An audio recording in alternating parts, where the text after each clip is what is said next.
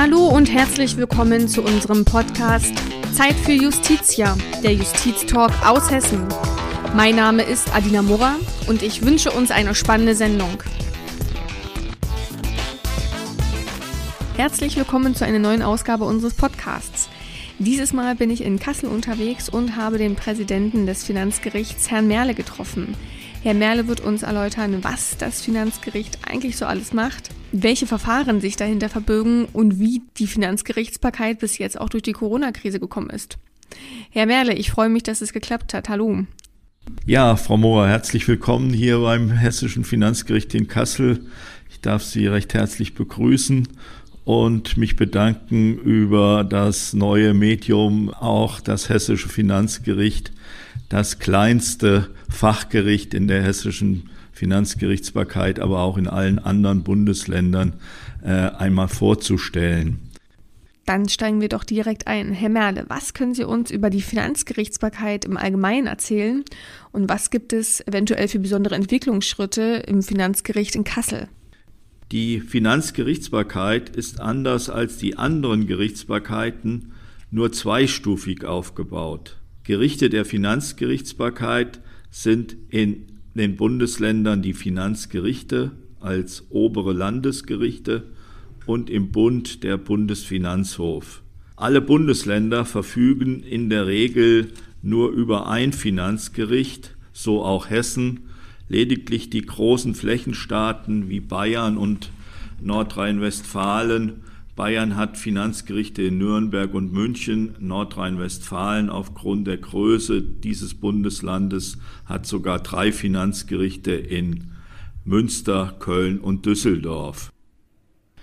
Warum wurde das hessische Finanzgericht in den Norden des Bundeslandes gesetzt? In der Gesetzesbegründung heißt es, ich zitiere, die Wahl von Kassel als Sitz des Finanzgerichtes soll dieser durch den Luftkrieg besonders schwer geschädigten Stadt einen Ersatz für das aufgelöste bisherige Oberfinanzpräsidium bieten. Am 1. September 1948 trat in Hessen erstmals der Spruchkörper eines Finanzgerichts zusammen, der die Erfordernisse eines modernen rechtsstaatlichen Gerichtes erfüllte. Organisatorisch bedeutete dies, dass das Gericht nicht mehr ein Teil der Finanzverwaltung war, sondern nunmehr dem Grundsatz der Gewaltenteilung entsprechend ein eigenständiges Gericht. Nach dem historischen Abriss versuche ich nun den Sprung in die Gegenwart.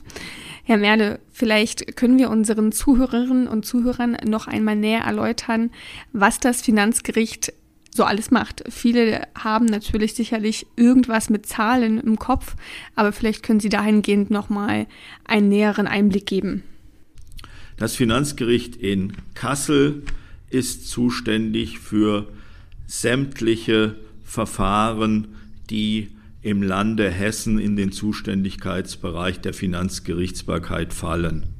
Sachlich ist das Hessische Finanzgericht zuständig insbesondere für Klagen gegen Steuerbescheide der Finanzämter, gegen Zoll- und Verbrauchssteuerbescheide der Hauptzollämter, gegen Kindergeldbescheide der Familienkassen, in Angelegenheiten des europäischen Marktordnungsrechts und auch bei Streitigkeiten über das Berufsrecht der Steuerberater. Was in der Öffentlichkeit vielleicht nicht so bekannt ist, ist die Tatsache, dass für Strafverfahren oder Bußgeldverfahren wegen Steuerstraftaten oder Steuerordnungswidrigkeiten nicht die Finanzgerichte, sondern die Strafverfolgungsorgane und die Strafgerichte, insbesondere Amts- und Landgericht, zuständig sind. Im privaten Bereich höre ich oft, dass jemand, der hört, ich bin beim Finanzgericht, uiuiui, äh, da verurteilt er ja auch die Straftäter. Das ist allerdings, wie gerade dargestellt, nicht der Fall. Beim Finanzgericht, ich sage dann immer, geht es ausschließlich um Geld. Ja, Geld ist heute das richtige Stichwort. Wenn wir einmal nach Frankfurt blicken, schauen wir auf einen hiesigen Bankensektor. Inwieweit beeinflusst denn dieser auch die Verfahrenslage hier im Finanzgericht in Kassel?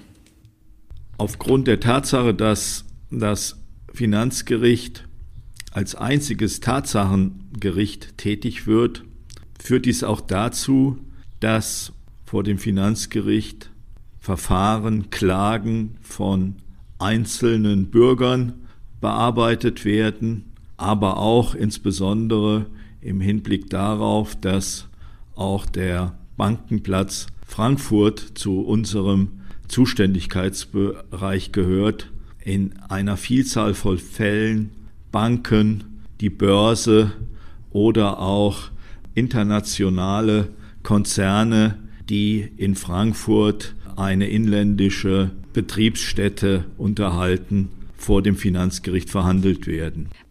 Was sind denn sonst noch so typische anhängige Verfahren im Finanzgericht? Vielleicht können Sie hierbei auch auf das ein oder andere Beispiel genauer eingehen. Das Spektrum der Fälle über diesen Bereich geht dann bis zu den Verfahren, die in letzter Zeit auch durch die Medien gegangen sind, unter dem Stichwort Cum-Ex-Verfahren oder Cum-Cum-Verfahren, wo es um große Geldbeträge geht, in denen zu entscheiden war, inwieweit Kapitalertragssteuer zu erstatten war oder nicht. Die Vielfältigkeit der Verfahren, die vor dem Finanzgericht verhandelt werden, zeigt sich darin, dass das Finanzgericht zum Beispiel im Einkommensteuerbereich zuständig ist für Werbungskosten von Arbeitnehmern, für Fragen von außergewöhnlichen Belastungen, zum Beispiel im Bereich von Krankheitskosten, inwieweit diese steuerlich abzusetzen sind ein lustiges Beispiel aus meiner eigenen richterlichen Tätigkeit. Es war zu entscheiden, inwieweit Anwaltskosten einer Polizistin als Werbungskosten zu berücksichtigen sind, die aus der Asservatenkammer für die Weihnachtsfeier Hasch entwendet hatte und die Plätzchen ihren Kollegen zu einer amüsanten Weihnachtsfeier äh, zur Verfügung gestellt hatte. Das Finanzgericht musste darüber entscheiden, inwieweit die Anwaltskosten sowohl für das Disziplinarverfahren, aber auch für das äh, beamtenrechtliche Verfahren als Werbungskosten im Zusammenhang mit ihrer Tätigkeit als Polizistin anzuerkennen waren. Und wie ist das Ganze ausgegangen? Die Klage wurde abgewiesen, weil der Ansatz der Überprüfung, inwieweit Prozesskosten oder Anwaltskosten als Werbungskosten zu berücksichtigen sind, das zu überprüfen ist, aufgrund welcher Tat äh, denn diese Werbungskosten entstanden sind. Da hier die Entwendung aus der Asservatenkammer nichts mit den eigentlichen dienstlichen Aufgaben zu tun hatten, waren in diesem Fall auch die Anwaltskosten nicht als Werbungskosten anzuerkennen. Ja, Herr Merle, dann vielen Dank für den interessanten Einblick und man sieht also, es gibt auch sehr ungewöhnliche Verfahren am Finanzgericht. Ich möchte jetzt gerne noch auf das aktuelle Verfahren zu sprechen kommen, in dem es um die Gemeinnützigkeit des Vereins Attac geht. Dieses fand auch in den Medien große Aufmerksamkeit. Herr Merle, könnten Sie uns diesen Fall noch einmal genauer erläutern? Das hessische Finanzgericht hatte über die Gemeinnützigkeit des Attac-Trägervereins in den Jahren 2010 bis 2012 im zweiten Rechtsgang erneut über die Gemeinnützigkeit des Vereins zu entscheiden. Zunächst hatte der vierte Senat des Hessischen Finanzgerichts im ersten Rechtsgang die Gemeinnützigkeit bejaht.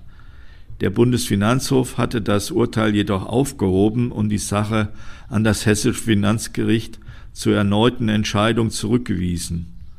In seinem Urteil hatte der BFH besonders ausgeführt, das Hessische Finanzgericht habe die Begriffe der Volksbildung, worunter auch die politische Bildung fällt, und das demokratische Staatswesen zu weit ausgelegt. In der neuen Entscheidung des Hessischen Finanzgerichts Nun unter Beachtung der vom BFH aufgestellten Kriterien wurde die Gemeinnützigkeit verneint und die Klage abgewiesen. Die Revision wurde seitens des Senates zugelassen. Um ein Thema kommen wir aktuell nicht herum und das ist die Corona-Krise. Herr Merle, wie ist denn das Finanzgericht bisher mit dieser umgegangen und was hat sich möglicherweise auch in den Arbeitsabläufen aufgrund der Pandemie verändert? Wir haben dann wie alle Gerichte in Hessen ab Mitte März den Betrieb, das heißt mündliche Verhandlungen, eingestellt und erst jetzt Anfang Mai wieder mit mündlichen Verhandlungen begonnen. Eilverfahren wurden nach wie vor auch in März und April beim hessischen Finanzgericht bearbeitet. Seit Anfang Mai haben wir unsere Sitzungssäle so hergerichtet, dass wir den Hygienemaßnahmen äh, gerecht mündliche Verhandlungen durchführen können, was auch schon geschehen ist. Ansonsten kommt uns in Zeiten von Corona zugute, dass wir seit vielen Jahren mit der Videokonferenztechnik arbeiten.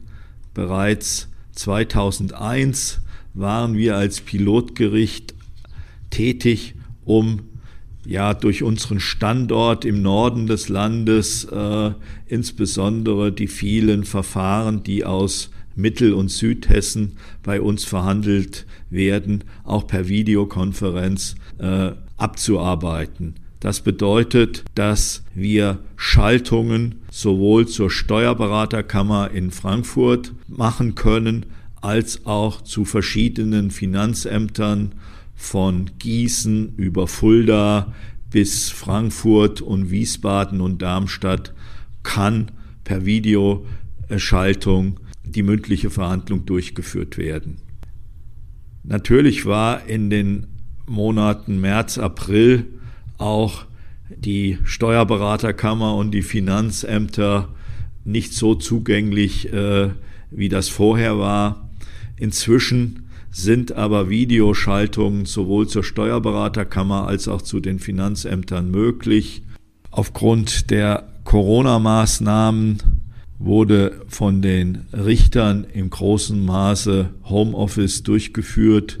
Viele unserer Kolleginnen und Kollegen verfügen über einen Bootstick, mit dem sie sich von zu Hause in den Rechner des Gerichtes einschalten können. Auch im nichtrichterlichen Dienst, zumindest im Bereich der Bereichsleiter, besteht die Möglichkeit des Homeoffice, was auch genutzt wurde, ebenfalls äh, mit den Bootsticks. Aber da zeigt sich und den Bedarf haben wir angemeldet, dass jetzt zu Zeiten der Corona-Problematik das Homeoffice und die Möglichkeit von zu Hause zu arbeiten mehr in Anspruch genommen wird, als insbesondere auch von Kolleginnen und Kollegen, die nicht weit weg sind, sondern in Kassel wohnhaft sind. Im Bereich der Serviceeinheiten ist das nur bedingt möglich. Da müssen wir sehen, wie in Zukunft eventuell auch bei Einführung der elektronischen Akte ein Arbeiten zu Hause weiter möglich sein kann. Herr Merle, damit sind wir auch schon am Ende unseres Podcasts. Ich bedanke mich für den finanziellen Rundumschlag und die Einblicke in die Finanzgerichtsbarkeit. Ja, Frau Mora, auch ich darf mich recht herzlich bedanken. Damit verabschiede ich mich auch bei Ihnen, liebe Zuhörerinnen und Zuhörer, und freue mich schon auf die nächste Folge, wenn es wieder heißt Zeit für Justitia, der Justiztalk aus Hessen.